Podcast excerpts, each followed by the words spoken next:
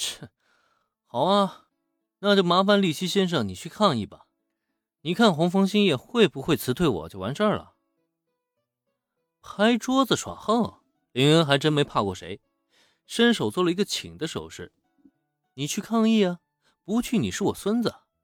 就在林这句话一出口，再看利希龙也表情是那叫一个憋屈啊。甘城企划能干涉到红枫新业吗？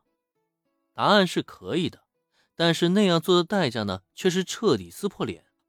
可试问甘城企划愿意承受撕破脸的代价吗？答案显然是否定的。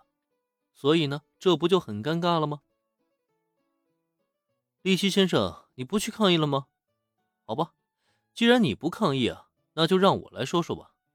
从今天开始呢，甘城企划与红枫兴业之间的对赌协议就此终止。你们也不必再来甘城辉煌乐园来做什么突击检查了。今后甘辉乐园的经营状况与你们无关了。现在，请你们立刻离开这里。我们甘辉乐园不再欢迎你们到来。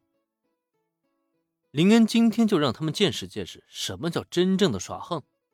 就见林恩站起身来，同样的一拍桌子，可他口中说出的话呢，就让人太震撼了。别说对面的甘城企划一行人。就连千斗五十铃都跟着一起傻眼了。这个林恩同学，他到底在说什么呀？他说对赌协议终止，难道就能真的终止了吗？他以为他是谁啊？甘城企划的董事长吗？对赌协议终止，请我们离开。哼！如此的一番话说出来，利七龙也也愣了好一阵，才终于缓过神来。可在回过神来之后，他却不禁失笑。看来洪峰信请来这位新经理，精神好像有些问题啊！你真以为我们甘城企划是你家开的吗？这封嘲弄的话语一出，本来还在失神的一众甘城企划员工们也反应了过来。对呀，这甘城乐园的新经理摆明就是个神经病嘛！这么离谱的事情，他是怎么说出口的？这也太搞笑了吧！然而，就在一众甘城企划员工们纷纷耻笑之际，再看林恩呢，他的脸上却没有丝毫的波动。利奇先生，你还真说对了，甘城企划真就是我家开的。说罢，在一众哑然失笑的注视下，林恩拿出了手机，拨通了一个电话之后：“韦条先生，对，是我。现在我命令。”甘辉乐园的回收计划就此终止。还有那个利七龙也是你的人吧？让他立刻滚出甘辉乐园！当着会议室内所有人的面，林恩在电话中说出了这样的一番话。等到他挂断电话，再对上利七龙也的目光呢？对面这个原剧情中的大反派，却是在短暂的停顿之后，发出了更大的嘲弄笑声。哈哈。你以为你随便拨打个电话，我们就能上当离开了？不会吧？红枫兴业请来的新经理，就只会耍这种不入流的小把戏吗？啊！很显然，他将林所做的一切都当成是骗人的手段。然而，让他没有想到的却是，就在不到五秒过后，他的手机铃声突然响了起来，而且就在掏出手机的下一刻。看到手机上的来电显示，他的笑声是戛然而止。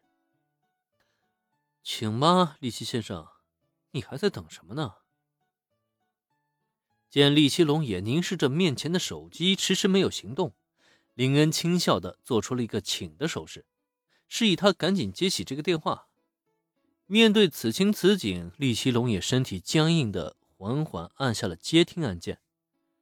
随着他将手机靠近耳边。下一刻，他的脸色已经彻底黑了下来。呃，是，我明白了，北条董事长。呃，好的。挂断手机以后，厉七龙也在看向林恩的目光中，已经充斥着复杂的情绪：惊讶、不解、懊恼，以及憎恨。很显然，林恩这个横空出世的拦路虎，竟然直接将他的完美计划给彻底打断了。他怎么也没有想到自己会居然在这个时候一败涂地。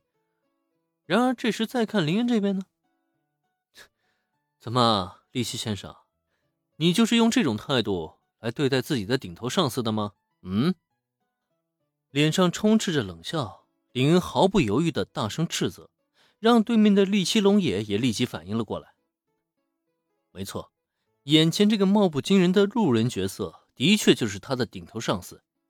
虽然李奇龙也很清楚，甘城企划的董事长北条先生呢，只是一个名义上的代理董事长，在他背后啊，还有一个更加神秘的真正董事长存在。可是他怎么也没有想到，那位神秘莫测的真正董事长，竟然就是眼前这个男人。这可是他上司的上司啊！面对这种情况，他该如何选择呢？